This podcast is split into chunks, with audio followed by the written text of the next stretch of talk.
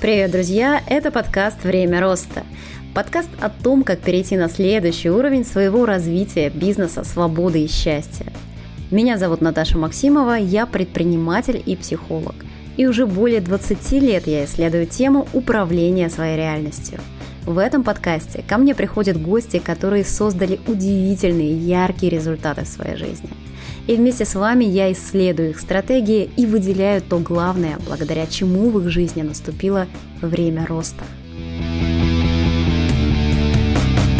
Хоти больше, ты можешь, делай больше. У меня было реальное ощущение, что еще чуть-чуть, и оно как-то само, то есть надо как-то запустить эту ракету. У меня с партнером была довольно жесткая история, хотя вот это, наверное, правда был прорыв быстрый что мы в деньгах мы выросли очень быстро. Так и ушли мы оттуда голые, только по причине, что уже работать просто не хотелось. Все это время а, что я так гнобила себя, критиковала себя, да, искала в себе изъяны. Все ок было именно со мной.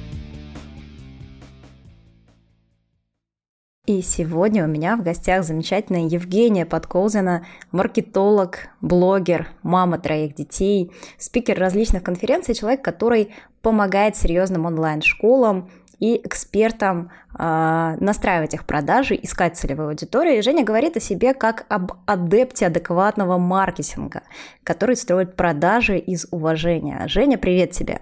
Привет-привет! А, Женя, у нас подкаст про то, как э, успешные люди мыслят, э, принимают решения, какую стратегию жизни выбирают.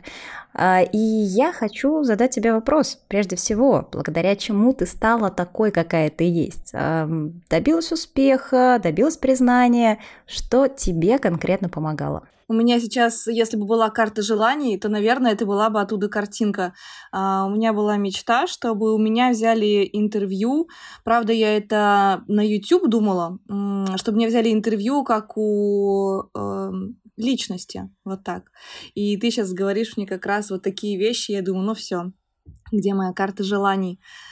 Uh, я стала, я такая, какая я сейчас есть, благодаря выборам, которые я делаю. Ну, знаешь, здесь спасибо мама, папа, муж, дети, которые лучшие учителя. А, но в целом это благодаря выборам, которые я делаю каждый день в каждый промежуток времени. Ну и, естественно, мои персональные качества, мой джентльменский набор, с которым я родилась, это целеустремленность, а, такая довольно хорошая энергия, ее всегда было много. Занудство, реально занудство мне очень помогает, а, хотя когда-то считала это минусом. То есть вот так вот, набор качеств и выборы, выборы. Ну вот, Жень, я помню, что я читала твои посты, где ты описывала свое становление как блогера, где ты была мамой в декрете, начинала вести блог, и что-то у тебя не получалось. И потом произошло что-то, благодаря чему стало получаться. Вот э, ты сейчас э, спикер классных конференций, ты сейчас точно личный бренд, ты человек, э, о котором очень многие знают в бизнес-комьюнити, в комьюнити вот, онлайн-образования. Что ключевое было прорывом к твоему росту? Это так забавно, что прорыва не было. Ну, то есть я вообще не ощущаю себя э, человеком, сделавшим прорыв. А, это все настолько постепенно, и вот, кстати, ровно эти же фразы я слышала от э, разных известных личностей. Я люблю очень изучать музыкантов, их истории. То же самое. То есть до какой-то бешеной популярности, ну, это не про меня, да, вот про других, например, э, тех же музыкантов, у них проходит много времени, это все настолько постепенно. То есть первые полгода в инсте а, я вообще не зарабатывала, и у меня даже цели такой не было. То есть я э, на вот эта вот реальная история, у каждого есть история Золушки, у меня она тоже была. То есть, собственно, я потратила последние деньги э, свободные, декретные, на обучение купила за 10 тысяч курс э, по инсте, чтобы понять, а что тут вообще как делается, потому что я видела, что там есть деньги, и почему бы не у меня они тоже были бы. И я дала себе полгода разобраться. И полгода я разбиралась, ковырялась, и совершенно не знала ни тему, ни что вещать. И я выбрала ровно то, что на тот момент казалось мне более понятным. Просто показывать, что я делаю, как я набираю аудиторию. Это было в 2018 году, и я убеждена была, что я офисный планктон, и никакого маркетинга в онлайне, ну, нет. Ну, то есть я не могу быть полезна ничем. Я вы, выходец из офиса. И это, постеп... это, это действие каждый день. То есть э, уход от идеальности, от перфекционизма, ведение эфиров э, реально с лялькой на руках. Э, сколько раз я вела продающие вебинары дома, когда у меня рядом в люльке спал младенец, и иногда бывало так, что ну некого подстраховать, а у нас там рабочие планы. И это постоянно, постоянно вот выборы делать так, как можешь, делать не идеально. Поэтому я прорыва не ощущаю. Э, хотя, наверное, что понимать под прорывом. Это все очень такая плавная история для меня. Слушай, это очень э, откликается мне, потому что я считаю, что ключевое качество предпринимателя – это приверженность своему делу. Когда ты э, методично делаешь, получается у тебя, не получается у тебя, анализируешь эту реальность, да, не пробиваешь стену головой, но при этом продолжаешь действовать и не останавливаешься об то, что, блин, оно не так быстро, как мы ожидаем. А мы почти всегда ожидаем, что оно будет раз и случится, как в Инстаграме mm-hmm. говорят, да? Да, именно. Ну и, конечно, в какой-то период времени я просто начала потихоньку продвигаться. То есть я сеяла семечки, продвигалась я тоже хаотично. То есть э, именно, знаешь, от такого no-name, да, условно, до человека, которого где-то как-то знают, прошло, наверное, ну, пару лет, мне кажется, а, потому что, когда я начала работать с партнером, у нас началась э, вот эта деятельность уже по обучению, мы делали какие-то взаимные пиары, мы делали гостевые уроки, безумно много я их записала, где я только не выступала, я посеяла вот эти семечки, наверное, везде, где могла. Я всегда записывала это бесплатно, очень много материала я записала просто, вот, чтобы быть там. И марафоны, естественно, с кем-то знакомилась, и постепенно много друзей появилось, и до сих пор есть, и они появляются новые. То есть вот как-то вот это все общение в онлайне, а, оно вот так начало развиваться, ну и тоже работать мне на руку в плане моей известности. Угу. Ты сейчас упомянула про то, как ты работала с партнером, и я вспомнила твой опыт онлайн-школы, когда вы довольно ярко запустились. Я помню, что у тебя тогда появился наставник, и хочу тебя спросить про твой опыт работы с наставниками. Полезно ли это начинающему или развивающемуся предпринимателю или эксперту, или это слив денег, и лучше их пустить, например, напрямую на продвижение? Очень сильно зависит от самого человека, который ищет наставника, от запроса и от того, а кто станет наставником. Твой опыт. Я считаю, что у меня с партнером была довольно жесткая история, хотя вот это, наверное, правда был прорыв быстрый, потому что мы в деньгах мы выросли очень быстро, Расскажи. А, но получается, что у нас была онлайн-школа, онлайн-школа под брендом Инстаграфия. Это бренд был придуманный моим партнером, и я присоединилась к ней уже на готовую школу. Мы вот развивали ее вместе. И она, я не помню, где-то нашла, как-то пообщалась, нашла молодого человека, и, собственно, как-то он такой убедительный был. Я посмотрела соцсети, и у него уже были отметки, что вот он такого блогера проконсультировал, такого, ну все в Москве. И я думаю, о, вот это, эту я знаю, я ей доверяю, о, вот эту я тоже знаю, она клевая. И вот это очень такая грамотно выстроенная история, такой свой образ. А, и в целом он был, правда, приятным парнем. Но он был абсолютно несистемным, и он э, гонял нас по продажам просто без конца. То есть мы продавали там три или четыре продукта в один месяц одновременно. Там и Tripwire запускали, потом флагман, и вот так несколько раз там по кругу. И мы как пришли такие голые вообще в это сотрудничество с запусками, наверное, на 50 тысяч рублей. А, так и ушли мы оттуда голые, только по причине, что уже работать просто не хотелось. И, к сожалению, вот такое несистемное наставничество в таком тандеме с рынком, который подогревает вот это «хоти больше», «ты можешь», «делай больше». И у меня было реальное ощущение, что еще чуть-чуть, и оно как-то само, то есть надо как-то запустить эту ракету. И вот 4 месяца, вот за 4 месяца мы, правда, сделали прорыв, наверное, в 10 раз в выручке но при этом безумно много работали, ушли в кассовый разрыв, э, вырастили команду, которая не должна была быть такой по нашим объемам. То есть, э, ну, человек, опять же, не э, причинно-следственной связи А и Б как бы не связывал. То есть была просто какая-то такая вот хаотичная модель, модная. Вот, соответственно, могу ли я сказать, что это абсолютный минус? Нет. Могу ли я сказать, что я бы посоветовала такое себе или кому-то другому? Нет. А, ни второй раз, ни такого наставничества никому бы не посоветовала. И при этом все равно это был такой интересный вклад и, правда, очень быстрая школа. Но мне повезло в каком-то плане, потому что я генетически, наверное, устойчива, и я смогла отделаться, ну, выгоранием, которое прошло у меня там за какое-то время, я даже не знала, что это оно. Могло, могло быть все намного хуже. В моем окружении много было блогеров, еще и мам, людей, которые там вдвойне, втройне подвержены и выгоранием, и депрессии, были правда сложные случаи. Это правда страшно. И когда я видела это рядом, я понимала, что мне правда повезло. Вот. Поэтому здесь опыт у меня первый вот такой, очень яркий и очень неоднозначный. Потом я была в наставничестве у одной тоже хорошей, ты ее тоже знаешь, но я не буду называть, э, хорошей э, девушки, мы с ней до сих пор тоже дружим. И это была групповая история. Э, мне не подошло. Э, тоже не могу сказать, что это было не полезно или что-то. Я ходила осознанно, то есть не раскидываясь деньгами.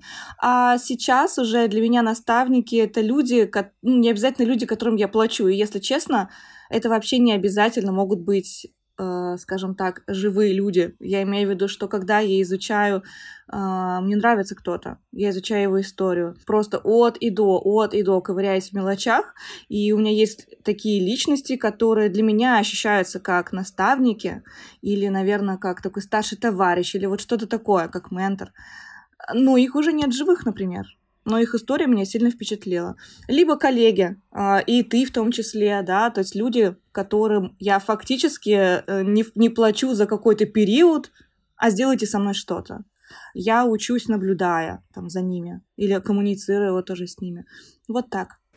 Слушай, как интересно, и интересно слышать э, изнанку миллионного опыта, когда действительно было условно 50 тысяч, потом, э, насколько я помню, этот молодой человек, да, наставник, сделал вас кейсом да. миллионного запуска, быстрого роста, но вот изнанка вот этого красивого кейса, то, что вы вышли с выгоранием и с чистой прибылью, в итоге те же там 50 тысяч, да, раздув штат. И я ну, так... слава богу, нет, чистая прибыль была больше. Больше. А, была больше, понятно, но именно мы вышли голые с э, не, ну, нежеланием уже и невозможностью уже работать так и столько, а, потому что это было нон-стоп вот 4 месяца.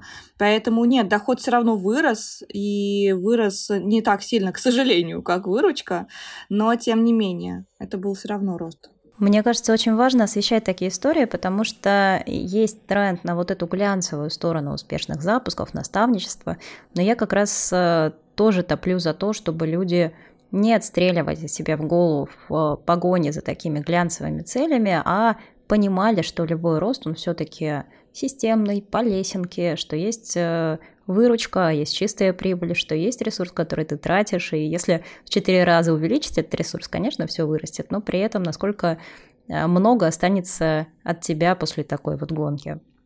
Здорово. А, послушай. Да, я очень это не люблю. Очень. Uh, угу.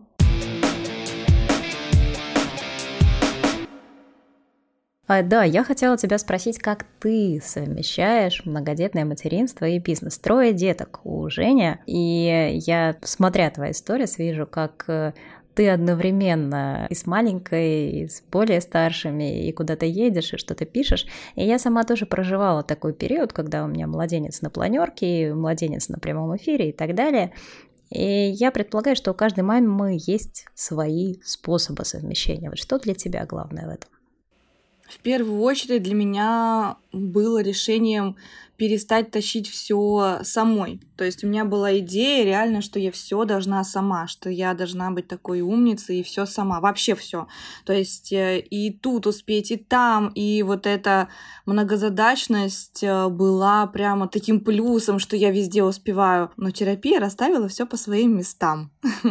И, в общем-то, для меня самое главное было перестать тащить все на себе и э, начать доверять детей без чувства вины другим родственникам, которых у нас, слава богу, много, и у нас со всеми отличные отношения, то есть есть кому доверить, и можно этим пользоваться в хорошем смысле. И постепенно вот стал подключаться больше э, муж э, и родители, и свекровь и так далее. И это было первое важное. А дальше я стала себя разгружать по, по быту, это тоже важно, потому что по большому счету, когда дети не такие взрослые, у меня вот на момент записи 8, 5 и 3 года. много уходит силы времени просто тупо на обеспечение их жизни, их быта. И тут вообще не до каких-то даже взаимоотношений, то есть просто ты обеспечиваешь их быт. Соответственно, разгрузить себя, как я могу, а, чтобы просто отдыхать и чуть-чуть более по-человечески жить. А в целом это постоянный контакт с ними, это наблюдение за ними и поиск подхода под каждого. То есть с каждым у нас что-то свое, и мне приходится искать какие-то подходы каждому отдельно. И я периодически обращаюсь за помощью, в том числе там, к своему психологу, когда я не могу разобраться, не могу понять, что происходит и как с этим быть. Вот, но в целом я учу их тоже уважать мое время, уважать мою работу и мой труд и быть эмпатичными и ко мне, и, друг, и друг другу. То есть как раз бывают периоды, когда, например, они болеют, и я не могу скинуть все рабочие планы себя, и часть каких-то рабочих задач я все-таки делаю. А так как у нас маленькая квартира, у меня нет кабинета, там второго этажа, где я могу закрыться, я постепенно учу их уважать вот эти мои границы. А, пока не всегда удачно, но тем не менее они меня слышат, и это важно. Соответственно, я много времени работала вообще, в принципе, с ними дома. То есть они не ходили в садик после пандемии, мы целый год сидели дома. Я очень не хотела их водить никуда, боялась, что они будут болеть, тогда вообще труба. И иногда клиенты вообще не знали, что у меня дома есть дети, потому что я так продумывала все, чтобы их занять там чем-то на кухне или где-то. И они сидели и занимались, и могли тихонечко прийти что-то спросить. Соответственно, это вот такой, наверное, процесс выстраивания отношений с ними. Ну и я думаю, что у меня столько детей, потому что просто у меня достаточно ресурса. ну, то есть это не, не случайно.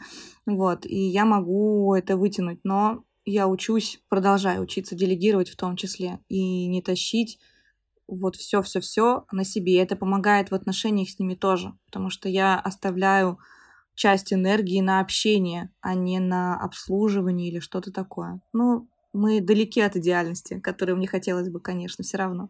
А если взять твое какое-то время всего дня, то сколько часов ты примерно работаешь, сколько часов у тебя для себя, сколько часов у тебя для детей, для мужа, есть ли какое-то такое распределение примерно, можешь ли ты это как-то оценить? Я могу оценить, и не в рамках одного дня совершается все идеальное, скажем, да, то, вернее, все, что мне нужно. То есть это скорее э, в рамках недели, вот так. Я работаю много и стараюсь творчеством заниматься еще помимо работы, да, что-то что делать для себя. И больше времени, конечно, уходит на мои проекты, на мою работу, то есть это такой полный рабочий день. С детьми у нас, наверное, около там пары часов с утра, пока мы собираемся, завтракаем дома, там едем в садики, в школы, болтаем. А, потом, собственно, они в саду или в школе, а потом, а, в зависимости, видишь, еще от того, про какого конкретно ребенка речь, потому что со школьником у нас больше времени, мы можем погулять днем, сделать перерыв, я могу там на полчасика. Ну и вечер, а, когда я забираю или муж забирает, то вечером мы уже тусим дома, то есть часов там с 6-7, вот так. А с мужем у нас вообще свой график, то есть э, мы стали планировать время вдвоем, э, но, как правило, ну, у нас, у нас хаотично вот это вот, то есть в зависимости от графика каждого, вот так. Поэтому все-таки больше времени я, правда, даю своей реализации. Правда так.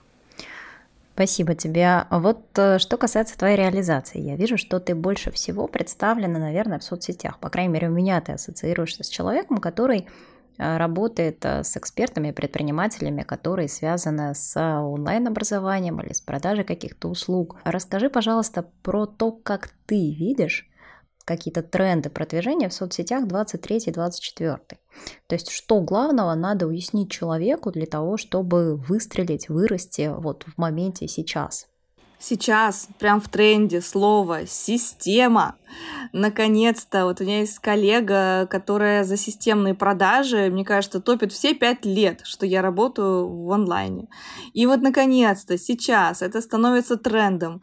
А, в тренде сейчас разного рода воронки, чтобы они причем были из соцсети в соцсеть, были как-то там закручены, закольцованы. И трафик все равно трафик. То есть очень многие пользуются Reels, да, пользуются каким-то вот органическим трафиком, если мы говорим про конкретные соцсети а в целом реально системность. То есть э, я вижу, что люди, скажем так, в хорошем смысле прозрели и наконец поняли, что кажется, э, все поверхностное на что-то должно опираться. То есть какие-то тренды, термины, веяния, которые выросли внутри соцсети, они, кажется, опираются на тот самый классический маркетинг. И кажется, чтобы было легче, надо как-то систему выстраивать, хотя бы понимать, что кому, когда я продаю, а, какие-то рычаги вот влияния на доход простейшие. И люди прямо идут с более конкретными запросами сейчас вот э, на систему, да, на понятность, прямо идут на работу с целевой аудиторией, со своим позиционированием. Я не помню такого раньше. То есть сейчас это прямо рост вот этой осознанности в эту сторону. Поэтому в тренде, наверное, реально классический маркетинг, ну, в каком-то какие-то основные вещи, на что все, что вы делаете, опирается, а потом уже всякие штучки типа, да, вот конкретно воронки э, в тренде, да, или какие-то вот такие вещи, которые на самом деле и были раньше в тренде, всегда были в тренде, просто сейчас на них больше обращают внимание, скажем так.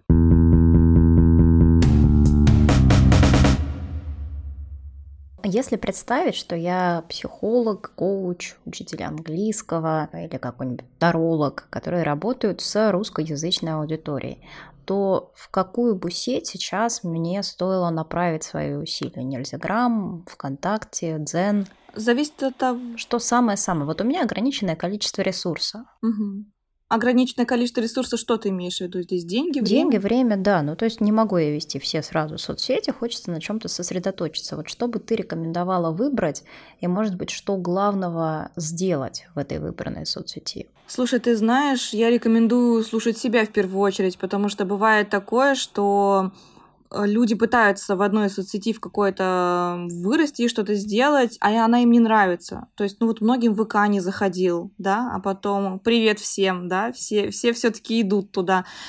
Кому-то телега не заходит категорически. Поэтому выбирайте соцсеть, в которой правда нравится, в которой вы сами проводите время. И, ну, вы понимаете, что, например, вот в запрет грамм я просто потяну все эти форматы контента. То есть я потяну делать рил, делать сторис, и посты писать иногда, эфиры, наверное, еще, да, и упаковать блог. То есть если вы понимаете, что вам нравится визуальный контент, вам нравится вот это вот именно лицом, да, светить много, а, то вам э, туда. Кто любит много разговаривать, э, ролики такие подлиннее снимать, вот им в YouTube можно, или ВК-клипы.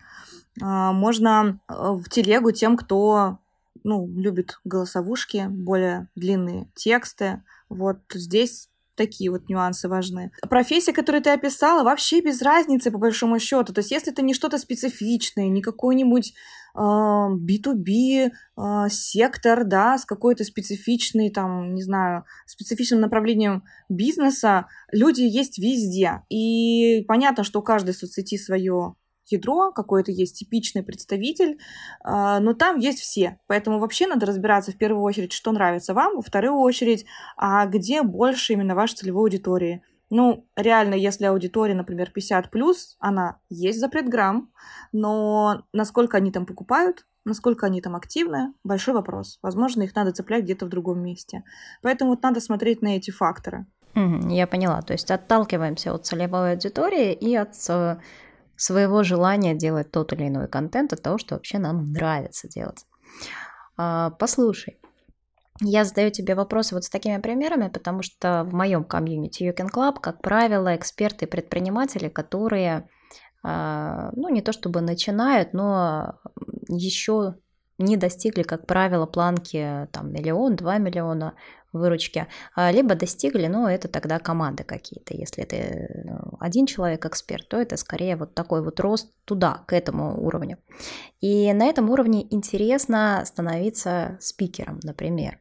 И когда я работаю с людьми индивидуально или когда я веду какие-то зумы для комьюнити, я рассказываю в том числе и о том, что сейчас стоит идти в медийность, стоит начинать печататься, стоит пробиваться на какие-то конференции, и что это не только для селебрити, но и, возможно, для людей, которые уже сделали первые шаги в своей экспертности, им есть что сказать, И иногда это робко, страшно и непонятно, как туда пролезть, но тем не менее есть пути. Вот я хочу услышать твои рекомендации, как сделать так, чтобы тебя приглашали на конференции, чтобы тебя звали выступать как спикера. А, что делала ты? Здесь вот это вот пресловутое проявляться, да, что это значит? То есть э, меня в целом приглашали и приглашают, видя мою регулярную активность в блоге, видя, что я сапожник с сапогами, я не вещаю, о чем попало, ровно то, что я есть, что я продаю, о том я регулярно и рассказываю. И вот люди считывают вот это по картинке, но не обязательно должен быть большой прям блог. И можно исходящую активность вообще-то тоже проявлять, да, то есть заполнять заявки, предлагать себя, но тоже должна быть какая-то упакованная история, то есть темы, например, три темы, на которые вы можете вещать, а, возможно, примеры каких-то выступлений, допустим, это классный эфир, возможно, вы где-то зум классный провели. То есть вот, ну, немножечко хотя бы упаковаться в этом плане. И обязательно готовиться. Я очень много посещаю разных мероприятий офлайн, и э, я наблюдаю за тем, что правда может быть классный эксперт, но он правда может быть плохим спикером. И не потому, что это приговор, а потому, что он не готовится. А, я, например, за собой тоже заметила, что я классный лектор. Я очень привыкла за пять лет читать лекции. То есть я в эфире рассказываю, на вебинаре я рассказываю, учу. Я прям лектор. А когда доходит дело до живого выступления, я что там делаю? Тоже читаю лекцию. А с людьми надо работать. И когда я поняла, что, кажется, это не то, как я хотела бы, чтобы выглядели мои выступления, а, я пошла прямо вот работать на конкретном выступлении, на конкретную тему с тренером. Вот. И потом еще стала и образы подбирать вместе со стилистом, чтобы ну совсем вау было. И это такое приятное для себя, приятный опыт для себя получается. Поэтому обязательно готовиться. И хотя бы чуть-чуть там взять какую-то консультацию, посмотреть какие-то уроки, поработать с голосом, чтобы он не улетал в писклявость. Это очень сложно слушать, и видно на сцене, когда умный человек, но он, к сожалению, не умеет рассказывать интересно. Это скука страшная. Возможно, не все такие, может быть, критичные, как я, но я это правда замечаю. И из того, что вот я бы порекомендовала, это минимальная упаковка себя, исходящая активность и подготовка. Здорово. Слушай, а какие, вот ты упомянула про работу с голосом, какие еще soft skills ты считаешь важны для эксперта и предпринимателя, который в стадии роста? Я, наверное, не скажу про какую-то конкретную стадию. Мне кажется, что вообще эмоциональный интеллект очень важен. И когда он у тебя развит, ты лучше можешь понять других людей, ты лучше можешь почувствовать. А, это помогает в продажах э, в хорошем смысле, да, а, когда ты лучше понимаешь, что конкретному человеку сейчас предложить, исходя из того, как он себя чувствует, как он себя ведет и так далее. Поэтому, наверное, вот такие вот вещи э, по жизни вообще хорошо бы развивать. А в конкретный период, ну, коммуникабельность, активность, опять же, да, исходящая активность не обязательно должна подразумевать, что вы очень общительный человек. Вы можете быть интровертом, закрытым в себе, но просто в интернете исходящая активность за вас, например, может делать ваш ассистент, допустим. Поэтому скорее, скорее вот так. Наверное, даже не добавлю больше ничего. Mm-hmm, да, мне очень близка история про активность в коммуникациях, потому что я точно тот человек, который замечает влияние окружения на уровень развития, наверное, человека, на уровень дохода, роста и так далее. То есть для меня окружение это ну, пожалуй, основной источник таких внезапных эксклюзивных возможностей. Поэтому прокачивать навыки коммуникации, навыки эмоционального интеллекта для меня тоже очень важно. Если вдруг э, с этим что-то не так, то это те навыки, которые точно можно подтягивать. А, ну и, кстати, психотерапия – это тоже метод, чтобы работать с тем, как же я проявляюсь, как я общаюсь с людьми, что я хочу от людей и так далее. Расскажи, может быть, если это уместно, про свой опыт терапии, что он тебе дал. Я где-то уже три года в терапии, и в последние полгода я вышла из регулярной терапии, потому что, в общем-то, не было у меня уже запросов острых и важных каких-то, то есть все, все было решено. И я прихожу уже по мере того, как меня начинает колбасить очередной э, период роста или что-нибудь такое.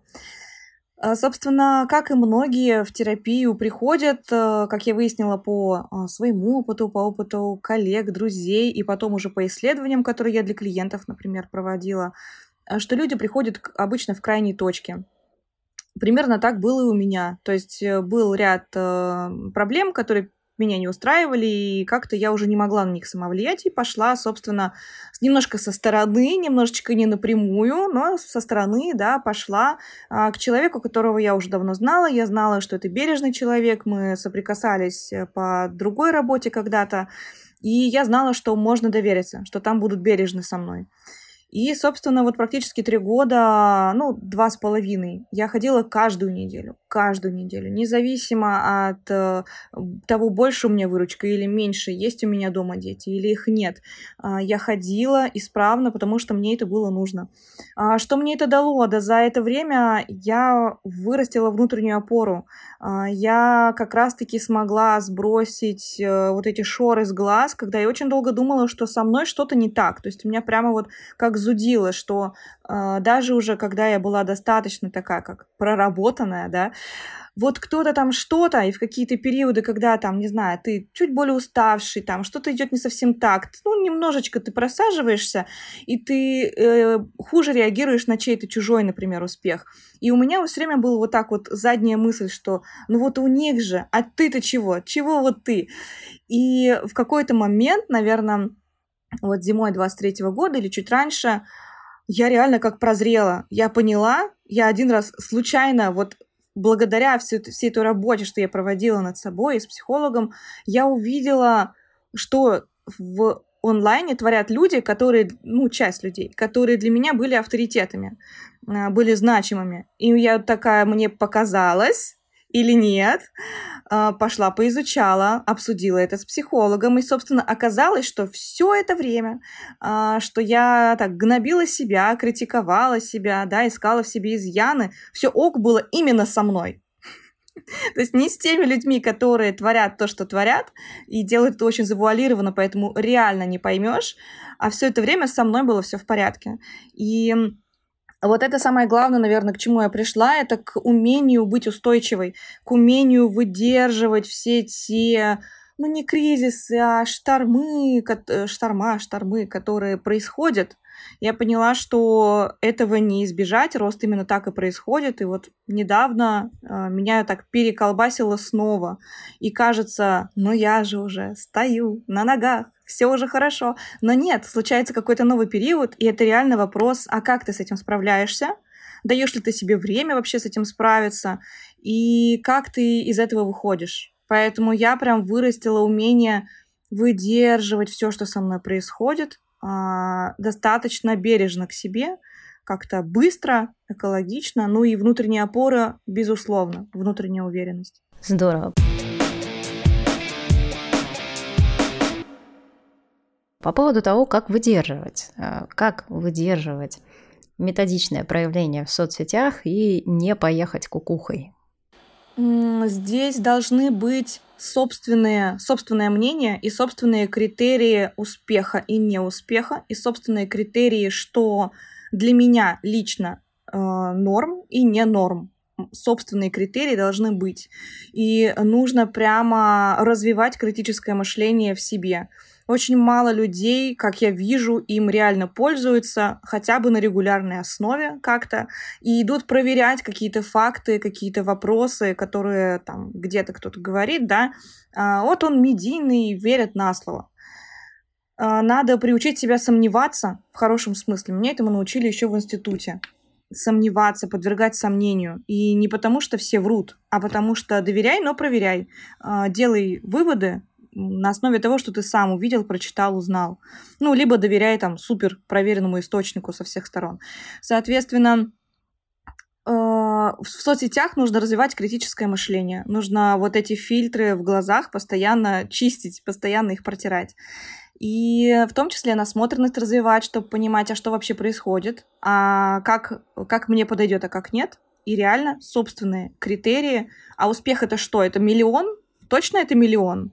А вообще успех меряется деньгами? А если он меряется не только деньгами, то чем? А в моей системе критериев успеха деньги на каком месте вообще? Они там вообще есть? Поэтому надо иметь собственные вот эти устойчивые критерии, как фильтры, и через них все пропускать. Тогда в каком-то смысле будет, э, будет легче. Угу. Спасибо тебе, да, очень э, мне нравится то, что ты говоришь. Вообще смотря твой блог, часто встречаю те мысли, которые тоже как-то проживаю моментами. А, знаешь, что хочу успеть тебя спросить? Я наблюдаю тебя и еще ряд маркетологов э, в Нельзяграме и вижу, что ты на достаточно небольшом блоге умудряешься делать хорошие продажи, у тебя довольно активные подписчики, ты точно очень цельно смотришься как предприниматель и предполагаю, что у тебя, ну, если можешь озвучить там цифру дохода или там оборота, можешь озвучить. Но, в общем-то, какие-то немаленькие продажи. Вот расскажи, чем отличается блог, который может продавать на эту сумму, если мы говорим про микроблогинг, от э, блога с э, такой же аудиторией по количеству, такими же охватами, который этого не делает. Э, я скажу, что на момент записи нашего интервью у меня 25 с небольшим тысяч подписчиков. И я не продвигаю сейчас активно, то есть я не покупаю рекламу, это минус, и буду это исправлять. Ну, вот такая история. И э, я не дошла до того пресловутого миллиона, да, то есть э, вот этой планки, эта планка еще не взята. И я не могу сказать, что в этом есть, э, наверное, какая-то боль или что-то. А я научилась в том числе само, самой для себя оценивать свой успех, свои результаты, исходя из контекста. А, то есть та сумма, которую я делаю, а, это не та же сумма, например, которую может делать, ну, допустим, девушка 20 лет, которая живет одна, ничем не обременена, и, допустим, не знаю, ей квартиру купили родители. Это совершенно разный успех.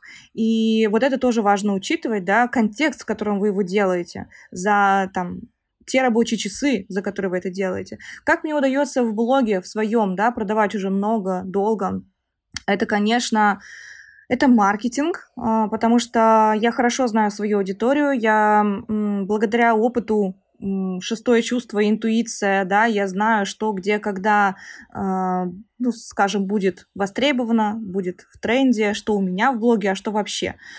И я проработала линейку свою так, что у меня она широкая, я ее еще дорабатываю, что мне есть что предложить, ну, вообще под разные запросы из списка тех, с которыми я работаю. Соответственно, вот эта линейка — это изменчивость, и это значит, что ты идешь за аудиторией, за своим интересом в том числе, э, и меняешь, меняешь, меняешь линейку, дополняешь там услугами, продуктами, и это все адекватно людям, адекват там, ценам, да.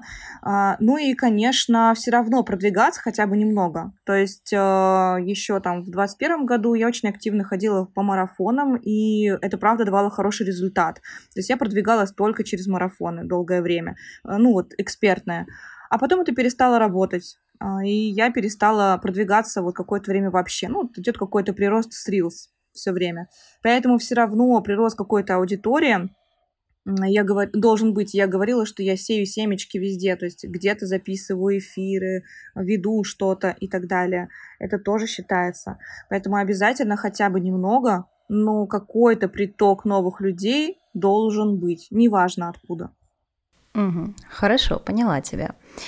А, я думаю, что мы с тобой будем заканчивать, э, и хочу тебя напоследок попросить посоветовать а, три книги, подкаста, лекции или что-то еще, что а, поддерживает тебя, мотивирует тебя или дало какой-то импульс в твоем развитии как предпринимателя. Что для тебя вот из последнего было таким вау запоминающимся? Я вспомнила первую книгу, которая меня очень сильно впечатлила именно с точки зрения длины пути к какому-то успеху. Это «Продавец обуви. История Nike». А, я ее слушала и думала, вот это да, сколько раз можно было сдаться, и, казалось бы, такое имя, как все круто. Ну, в общем, это прямо очень длинная и сложная история. Вот она меня прям вдохновила и, наверное, отрезвила, что вот как, оказывается, выстраивается вот это все. Вторая книга, которую я прям советую, советую, наверное, вообще всем, это «Взлом маркетинга» Фил Барден, а, потому что там как раз про то, как мы воспринимаем рекламу, а, про разные триггеры, которые на нас воздействуют, и про то, что люди врут, но не специально, про то, что мало спрашивать, а как ты покупаешь, надо наблюдать, потому что люди делают выборы не так, как они говорят зачастую, ну и так наш мозг работает. И третья книга, наверное, наверное, это что-то что-то не, не сы, наверное. А, я забыла автора, Рязанова, по-моему. А, не сы и мне норм. Вот так. Вот, по-моему, это один автор. Или нет? Ну, в общем, эти две книги, нет, это разный автор. Мне норм, это Рязанова, по-моему, и не сы.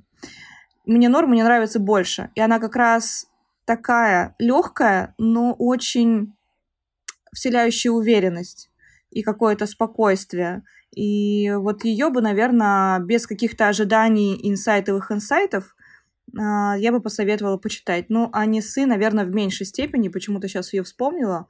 Ну, она такая трендовая но тоже прикольная. Ну вот, наверное, вот так. Я не стану, не стану рекомендовать какие-то книги специфические по типу э, истории Курта Кобейна или что-нибудь такого. Но вот такие вещи, э, автобиографии, они больше всего мне нравятся и больше всего помогают мне как-то двигаться там в своем темпе, ну, отрезвляют, что ли, вдохновляют. Поэтому, если вы тоже любите какие-то автобиографии, то, ну, наверное, «Тяжелее небес» Курта Кобейна я бы посоветовала. Спасибо тебе большое, Жень. Я в описании выпуска обязательно укажу то, о чем ты говорила, и укажу э, то, где тебя можно найти, твои соцсети. Э, благодарю тебя за эту встречу. Мне страшно интересно было с тобой разговаривать, Спасибо как обычно. тебе большое. Много сегодня было такого прикладного материала. Рада была тебя видеть. Благодарю за встречу и увидимся еще. Да, благодарю тебя тоже за приглашение. Было очень приятно быть твоим гостем и отдельно приятно с тобой практически целый час пообщаться. Благодарю. Пока-пока.